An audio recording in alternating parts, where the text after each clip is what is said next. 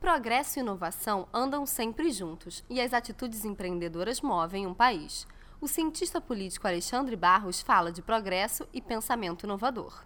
A gente precisa ter liberdade de pensar, porque pensando a gente pode pensar excentricamente e pode inventar alguma coisa. Todo inventor é um excêntrico. Se não fossem os excêntricos, a humanidade ainda estava na idade da pedra ou muito antes. É, uma vez perguntaram ao Henry Ford se ele tinha feito alguma pesquisa sobre o que as pessoas queriam em matéria de transporte. Ele disse não, porque todo mundo vai me responder que quer um cavalo mais rápido. Como isso não era uma alternativa viável, foi preciso um excêntrico que dissesse assim: não, a solução não é o cavalo mais rápido, a solução é botar um motor numa carruagem. A outra coisa que a gente precisa é uma liberdade amplíssima de circulação de ideias.